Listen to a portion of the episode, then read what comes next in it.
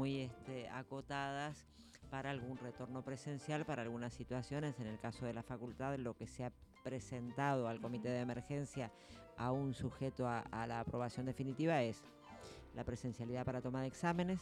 Bien. La presencialidad eh, también cuidada para algunas asignaturas que son un listado que ya se había definido con los departamentos y las carreras, de cuáles son esas asignaturas de índole muy práctica que requieren sí o sí de presencialidad. Y este, y bueno, y también atendiendo a esta situación que no es menor, ¿no? Bueno, nosotros no tenemos tanta cantidad según las encuestas que se han realizado, pero digo, somos una universidad regional donde el estudiantado proviene de diferentes lugares del país y somos conscientes de que no todo el mundo mantuvo los alquileres de espacios o este, las viviendas en, en pensiones. Entonces también esa logística de retorno, digamos, va a requerir algún tiempo y algún ajuste y por supuesto mucho acompañamiento. Entonces, bueno, me parece que la intención y el deseo es que la situación sanitaria mejore para poder volver. Extrañamos mucho estar en los espacios laborales. En el campo artístico la presencia es hiper necesaria. Sí. Eh, pero bueno, también somos conscientes de esto, de la medida que se pueda ir propendiendo una mayor vacunación. Digo, por suerte también la mayor parte de los docentes de la facultad, en un porcentaje de un 90%, tienen al menos una dosis dada de Bueno, vacuna. bien. Y eso también otorga esa tranquilidad de poder proyectar, eh, bueno, que los docentes vamos a poder estar trabajando en, en- en las aulas cuando realmente se nos habiliten todos estos espacios. Muy bien. Y en esto que decías de justamente hay muchas materias prácticas eh, que requieren de esa presencialidad, eh, ¿cómo fue, digamos, eh, por lo menos en lo que vos eh, tengas conocimiento, cómo fue para estudiantes y docentes también transitar esa virtualidad que pareciera eterna, pero que bien, como decías recién, la idea es que dure cada vez menos y que se pueda retomar Y tremendo, porque en realidad también, lo cierto, creo que inclusive les ha sucedido a aquellas materias más teóricas, ¿no? Porque digo, nosotros no estábamos, digo, nuestras plataformas de educación a distancia están pensadas como complemento, Claro. nunca como educación a distancia. ¿Sí? como instancias virtuales de otro tipo de actividades asincrónicas o algunas actividades que se puedan subir como grabadas, videos, pero nunca pensada como ni como carreras ni como este, espacios realmente de, de educación a distancia. Entonces, si esa complejidad la tienen algunas asignaturas que tal vez no requieran esa cosa del contacto corporal, de la mirada ahí uno a uno, una, eh, de, de manipular una cámara en el espacio real, eh, colocar luces y bueno, todas estas cuestiones que tienen que ver con la realización audiovisual y con la actuación.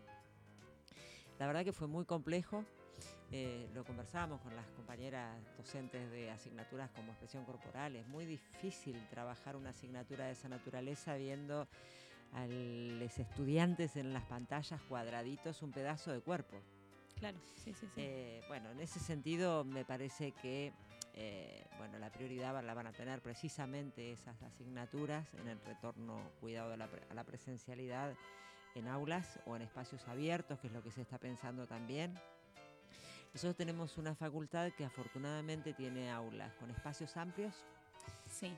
que eh, los protocolos iniciales, digamos, planteaban este tema de distancia y permitían más o menos el ingreso, digamos, de, de la totalidad de los estudiantes que conforman los años superiores. La mayor complejidad la tenés en los primeros años, Bien. son eh, grupos cursadas muy numerosas y que ahí sí vamos a encontrarnos con todo un desafío porque quienes cursaron primer año en 2020 y parte del segundo año, digamos, en 2021, no conocen las La- aulas. Claro. Así que ahí va a ser todo un desafío trabajar.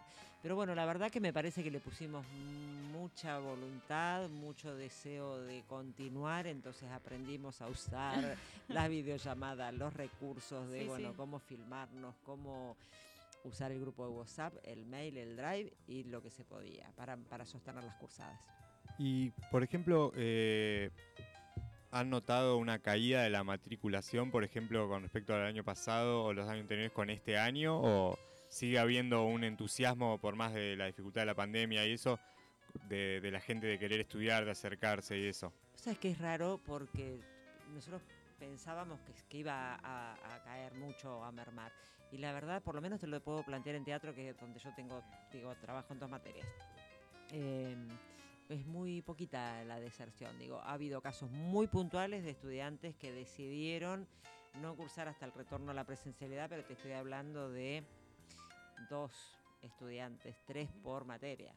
O sea, no es un número significativo. Y en términos del número de cursada, también, digamos, trabajo en una asignatura del segundo año en la carrera del profesorado, que normalmente son alrededor de 18 profesores de juego, materia cuatrimestral, segundo cuatrimestre, y acabamos de iniciar con 15, o sea que no es tanto. No, claro. Eh, de todas maneras, bueno, eh, pudimos tener el año pasado para esas asignaturas que son teóricos prácticas esta posibilidad de algún encuentro. Entonces está la ilusión de tener al menos 5, 6, 4 encuentros presenciales que ayudan a sostener la, la sostener. presencia en las pantallas. ¿no? Y bueno, tratamos esto. Digo, Yo tengo una experiencia hermosa que es dar clases en la cárcel de mujeres de Azul y también no teníamos interrumpida cualquier posibilidad de ingreso hasta que autorizaron el ingreso de teléfonos. Y entonces empezamos a hacer, digo, a mí me ayudó mucho hacer teatro por WhatsApp en la cárcel para poder acomodar mi cabeza a dar clases en la Facu por pantallas. Pues Bien. digo, si se puede con un teléfono, ¿cómo no Se vamos debe a poder? poder con una cámara. Claro, con un Bien. poco más, más de, de equipamiento, ¿no? Bien. Y eh, en cuanto a em, programas o a financiamiento, a sí, ayudas económicas que se han ido eh, brindando tanto de la universidad, que ha sido parte, como también de, bueno, a nivel nacional, digo, ¿cómo viste eh, esas eh, ayudas, podríamos decir, que se dieron durante la pandemia? Si eh, consideras que también fueron útiles para sostener esa matrícula en algún punto, digo, muchas veces o generalmente sucede que, por supuesto, cuando hay conflictos económicos o problemáticas económicas, eh, bueno, hay que atender eso primero eh, para después poder tener la cabeza enfocada en un estudio o, bueno, en este caso en teatro o en, o en realización nosotros audiovisual. tenemos así como primera premisa que somos universidad pública, con lo cual la mayor preocupación creo que a nivel de universidad y obviamente a nivel de facultad fue eh, el acompañamiento precisamente para ser lo más inclusivos posibles en ese esquema.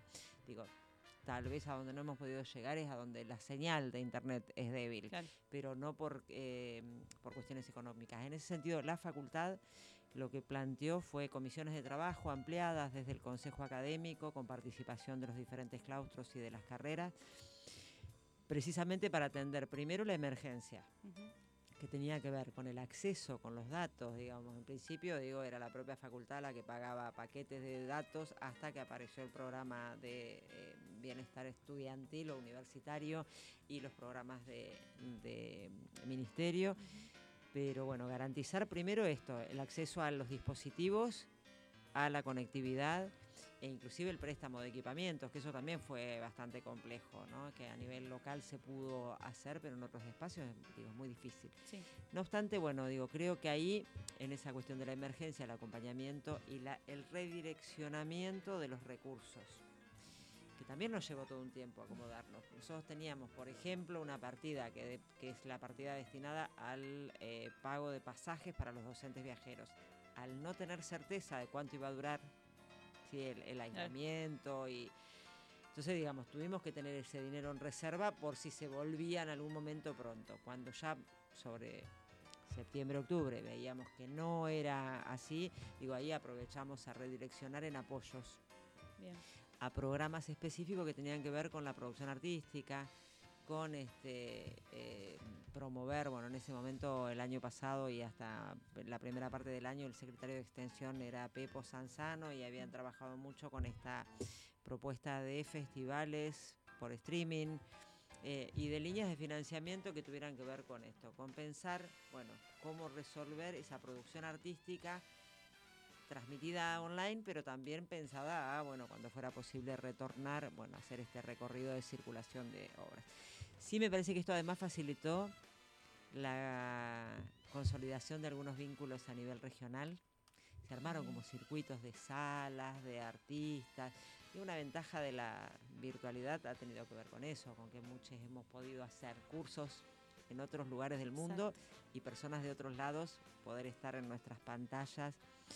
Que creo que la actividad ha sido intensa y agotadora. Sí, Las sin duda. pantallas son tremendamente Sí. como una multiplicidad Aparte es, da esa sensación de no terminar nunca, de estar siempre ahí trabajando o, o, bueno, estudiando o, o pensando proyectos, pero al estar ahí en la pantalla es, eh, además de estar en tu casa, estás todo el tiempo, es como no cortás nunca. Sí, y además digo, bueno, esto también pensado en términos de derechos laborales, ¿no? Sí. Digo, a- nos ha pasado, en, nuestro caso, en lo personal, digo, no tengo hijos de, de- de edad escolar, pero imagino la complejidad de madres, padres, trabajadores que tienen que coordinar Claro, con el sí. uso de los dispositivos, con los este, las actividades eh, escolares de sus hijos. Bueno, digo, me parece que hay una, una cuestión que no alcanzamos a tomar dimensión y que en muchos casos, digamos, nos ha producido esta especie de adicción y de no poder cortar y estar desde las 8 de la mañana hasta las 12 de la noche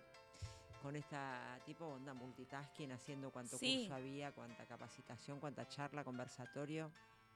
Sobre todo el primer tramo de la, de la cuarentena estricta creo que tuvo mucho que ver con eso, ¿no? Decir, bueno, hay que matar el tiempo de alguna forma, más allá de que quienes estaban trabajando tenían sus responsabilidades, pero también por fuera de eso, eh, sumarse, como bien decías, hacer capacitaciones, hacer cursos, incluso en exceso, porque bueno, había todo un tiempo que, que estábamos adentro, que no sabíamos qué hacer, también había una incertidumbre muy grande de no saber hasta cuándo íbamos a estar en esa situación.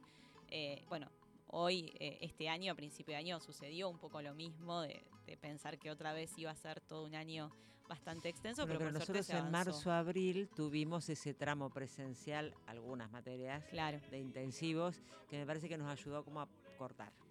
bien. Entonces también nos dio otra vez el impulso para volver a las pantallas en mayo.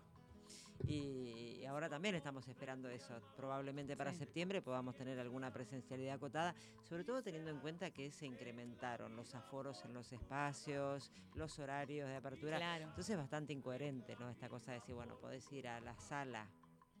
Sí, podés y- meter 450 claro, personas en un totalmente, en un espacio amplio que lo permite. y no 15 en un aula o 20 Que además- o 50. Claro, también por ahí el esfuerzo enorme que se hizo para que vuelvan eh, los, eh, ¿cómo es? A, a las escuelas primarias eh, y, ¿por qué no, a la facultad, digamos? Donde, como decimos, va menos gente, eh, es más fácil por ahí que, que te respete un protocolo una persona adulta que, Total. que una infancia. Entonces, como decimos, ¿por qué no?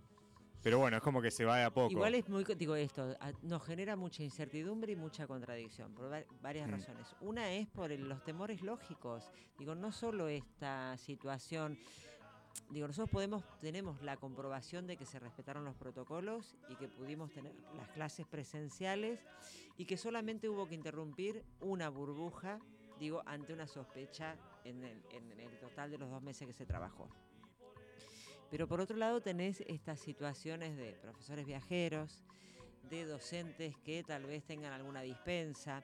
Entonces Sí. me parece que O de también uno avanzada va- edad también. Claro, entonces va yendo ahí, Paula. Y después el, te- el temor lógico al contagio. Sí. Digo, una cuestión más subjetiva. Digo, estamos quienes hemos intentado salir, en mi caso, a correr sola por el medio de la sierra porque necesitaba correr y estar haciendo actividad física. Y gente que no se animaba ni siquiera a ir a la esquina con triple barbijo a Sí. hacer un mandado. Entonces digo, también uno tiene que poder mirar eso porque es lo incierto de una pandemia, ¿no? Eh, sí me parece que al momento del retorno a las actividades laborales de un montón de gente, creo que uno tiene que también estar siendo partícipe de eso. Si no, resulta que terminamos siendo como unos privilegiados que nos quedamos calentitos en casa, Claro. este, trabajando atrás de las pantallas y otros le ponen el cuerpo a la pandemia. Y pensando una pregunta que me surgía hoy, eh, como pensando en el futuro, ¿se ha pensado, porque la facultad tiene dos carreras actualmente, ¿no? Sí. Eh, ¿Se ha pensado en sumar alguna otra? En realidad esas son tareas que siempre están dando vueltas. Nosotros Sí. tenemos las dos carreras de grado, la de teatro con eh, las titulaciones de Sí. licenciatura de profesor y profesor de juegos dramáticos y la de realización en artes audiovisuales. Pero también tenemos diplomaturas Mm, y tenemos carreras de posgrado. y se aspira a tener el doctorado en algún momento en artes. El tema de otras carreras de grado de arte tiene que ver con, primero, cómo dialogás con lo que existe en la ciudad, Claro. porque de nivel no universitario, pero sí de nivel superior, tenemos formación en todas las disciplinas. ¿Sí? Digo, tenés un Profesorado de música, provincial claro. Sí, de artes visuales. Totalmente, eh, el conservatorio LIPAT, bueno. sí. Entonces me parece que no tiene ningún sentido, digo, competir con otras, con otros espacios educativos que también tienen su Mm. trayectoria, sus recorridos de formación profesional. Y, además tenés otra cuestión que cada apertura de carrera nueva implica asignaciones presupuestarias que ya no dependen de la propia unidad académica, sino de toda la negociación que vos puedas Sí, hacer sí. para que te abran Con la carrera, universidad, con el el- plan, sí. con el ministerio, bueno, eso Claro. significa puntos docentes, espacios. Son capaz que dos años de laburo para presentar algo. sí. Y que después, digo, y además hay mucha exigencia en esa presentación. Me de imagino. los- De los planes. Pasa a nivel de las diplomaturas o de las Mm. carreras de posgrado, digamos, que tienen un caminito, caminito, caminito, que por ahí lleva entre uno y dos años ir logrando esas aprobaciones. Entonces, la verdad que el grado, eh, digo, me parece que tiene, deberíamos tener más articulaciones con lo que existe Claro. que tal vez eh, pensar en carreras Claro, por ahí que, que, que un profesor de música del conservatorio pueda ir y. Tener un tramo de licenciatura que claro, de hecho lo hubo en azul. Claro. Azul, eh, también tenés otra cuestión, las carreras de grado son no aranceladas. Claro. ¿sí? Entonces, esto implica que, por ejemplo, para hacer el tramo de licenciatura para los docentes de azul que la cursaron, digo, el estudiante no pagó, pero sí pagó alguna organización, sea, una cooperadora, sea el propio municipio, digo, alguien interesado en que esa oferta académica exista y que el plantel docente pueda estar este, cobrando su salario como Mm. corresponde. Entonces esa también es una cuestión a, a considerar. Claro, hay muchas, Muchas. muchos factores. Sí, sí. sí. Acá estamos con- ahí va, ahora sí, estamos con, con los micrófonos. Eh, consultarte cómo estás viendo ahora que de a poquito, como decíamos antes, se está empezando a abrir esta, eh, estos espacios para que se pueda realizar las actividades artísticas, las distintas actividades artísticas. Eh, ¿Cómo ves?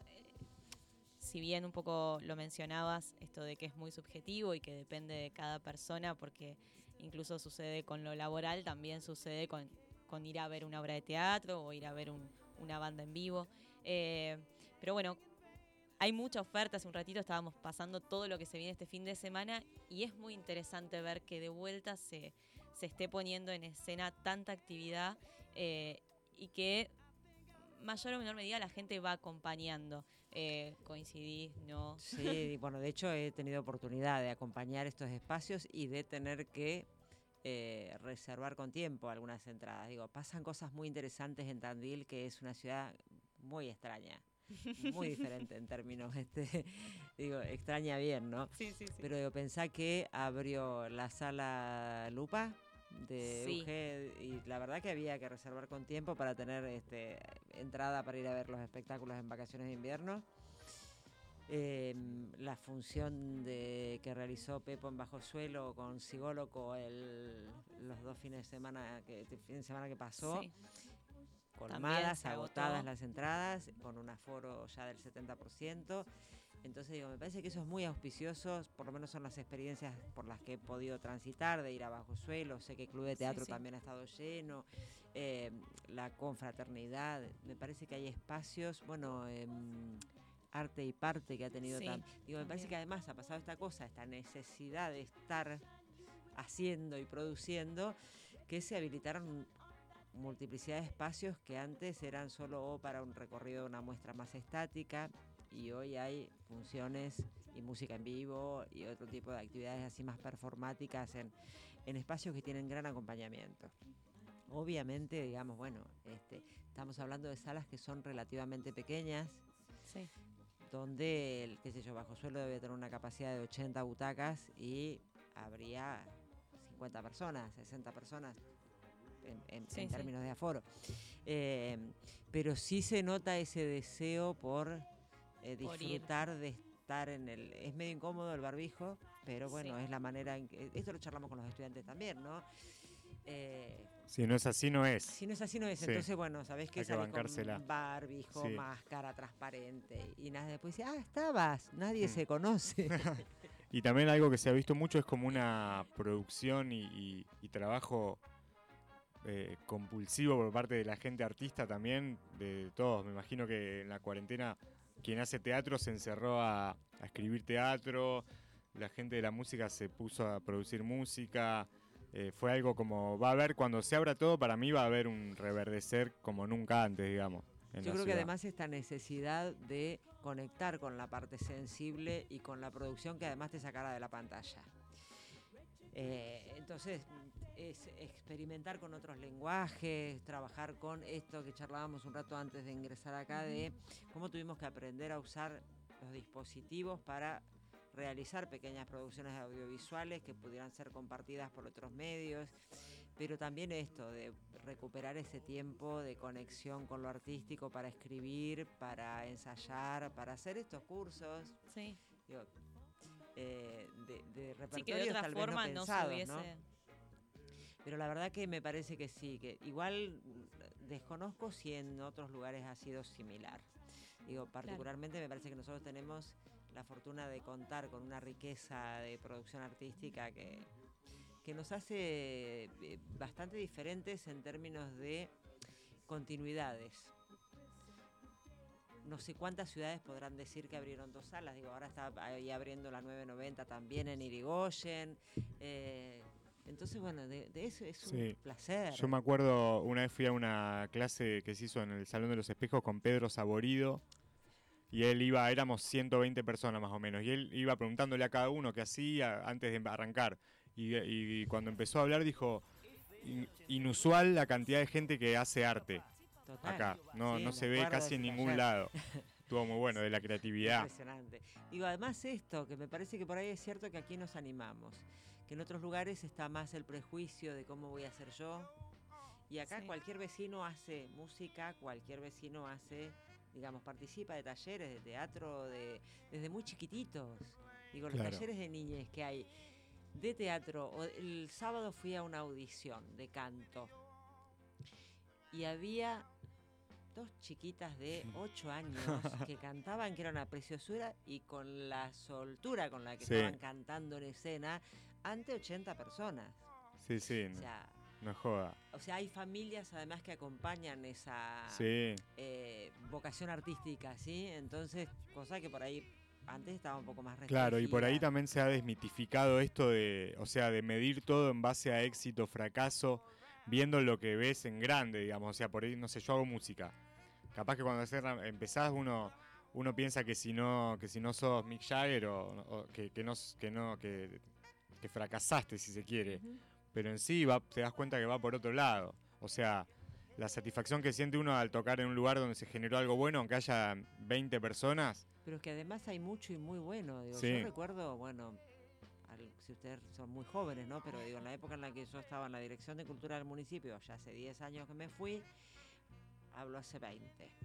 El festival, sí, más o menos 18, que es lo que tiene la, gestión actual de, de Lungi El primer festival de rock en el que laburamos, del rock a rock. 60 bandas de Tandil haciendo rock. O sea, la verdad que es un número increíble y entonces tenías rock, jazz otro tanto, folcloristas ni hablar, las peñas, las bibliotecas populares, una ciudad que tiene 25 bibliotecas populares. Entonces me parece que tenemos una riqueza y una diversidad que la verdad que es maravilloso. Este, sí, hablando de lo que es la música, por ejemplo, una vez hicimos el año pasado una reunión como para entre gente de la música para como poner en común cuáles creían por ahí, creíamos que era la problemática. Y yo antes de ir hice una lista de, de todas las bandas que conocía, que había visto en el coso de Rock a Rock, y de ahí fui viendo, ¿viste? ¿Quiénes, quiénes tienen material en, Spotify? ¿Quién? Y era una cantidad, una locura. También como que en los últimos, creo que yo, cinco años en la música, por ejemplo, se ha acercado mucho la posibilidad de grabar en tu casa o, la, misma gente ha dicho, bueno, no, yo quiero invertir y sacar un buen material.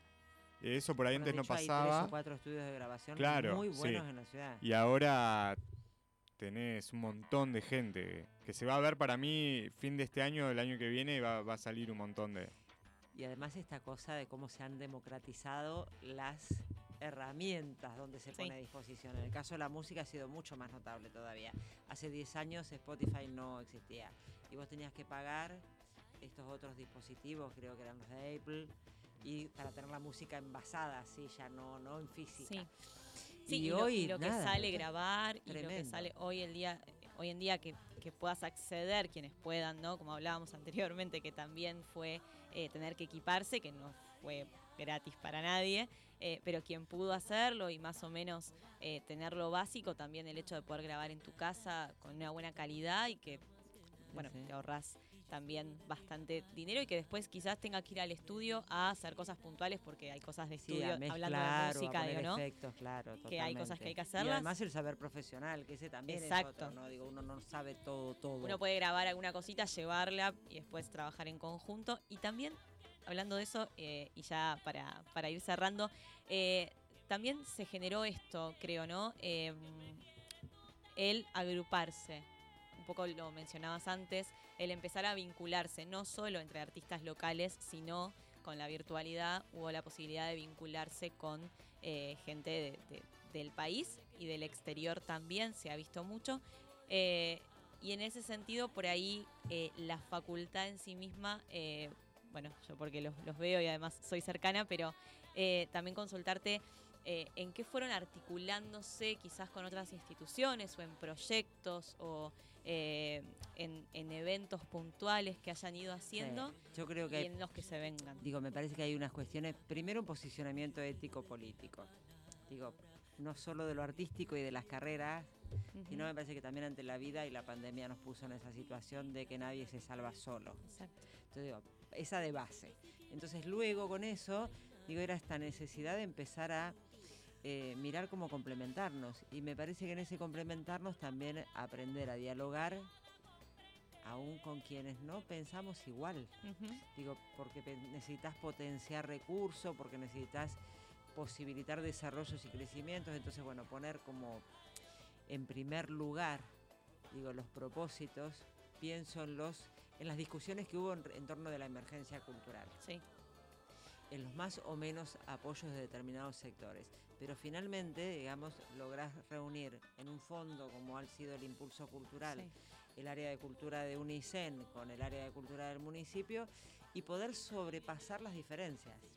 Para decir, bueno, aquí hay un sector que necesita este acompañamiento y tenemos que poder ser capaces como instituciones y como dirigentes de poder ponernos a disposición entonces me parece que digo, esos, esos han sido aprendizajes súper interesantes. Que capaz que en otro momento no. No se hubiese, por lo menos no se hubiese puesto en la mesa. ¿no? Sí, no se hubiese puesto, eh, puesto en la mesa, ¿no? Quizás. Ante la emergencia había que resolver. Y, después, bueno, me parece que todavía falta, pero que se han logrado avances importantes en términos de legislación a nivel municipal que se han construido colectivamente. Digo, la ordenanza de espacios culturales salió porque se agruparon los espacios culturales y porque digo, en, torno de eso nos pusimos a pensar muchas cabezas, no una sola. Entonces me parece que estos son los ejemplos que uno debería poder tomar para decir, bueno, de cómo se sale como colectivo, como, como sociedad. Digo, pudiendo sobrellevar la diferencia, discutirlas respetuosamente, digamos, consensuando y en algún punto de veras, digamos, este, eh, plantear críticas a esas cuestiones que no nos parecen que son las que corresponden o que tienen las hegemonías, porque también el tema de la democracia que a veces esconde estas cuestiones de esos detentamientos de poder, que puede decir, wow, eh, hasta dónde es democrática y hasta dónde es hegemónica, ¿no? Pero bueno, eh, estamos entrando en otras discusiones y me parece que lo que vos preguntabas era esto, de cómo trabajar colectivamente, que las carreras de arte que nosotros proponemos precisamente requieren de esa eh, digo, un corto audiovisual, un largo, ni hablar, eh, digamos, un festival, no se organiza una obra. con una sola persona. Y en teatro obviamente lo mismo, así que este eh, ojalá esto se, se haga como eco y ola en, en, los otros sectores de la comunidad porque efectivamente juntos vamos a tener más posibilidades de salida y de, y de crecimiento y de respeto. Bueno, me parece que... Sí, que es por ahí. Que es por ahí. Que ojalá, que ojalá se sostenga eh, y que no sea solo por, por este lapso de, pandemia. Claudia, muchísimas gracias por haber venido, por habernos eh, dado tu tiempo y bueno. Y el convite a las personas este, en, las casas que estén escuchando a que conozcan las ofertas académicas que tiene nuestra universidad en todas sus sedes, sí. porque digo, a veces hay esta cuestión de ese deseo eh, joven que hemos tenido todos desde querer irnos a otro lado a estudiar cuando de repente tenés una oferta académica de mucha calidad en la zona. Eh, y bueno, me parece que además es la oportunidad también de invitarles a, a ver desde la página de Unicel y desde la página de arte la enorme producción académico y artística y extensionista que se realiza en la facultad. Sí, que es mucha y muy buena, de muy buena calidad y bueno, una universidad pública como decíamos antes que no es cosa menor. Claudia, muchas, muchas gracias. Nos vamos a un bloque musical y enseguida continuamos con la mañana de agenda.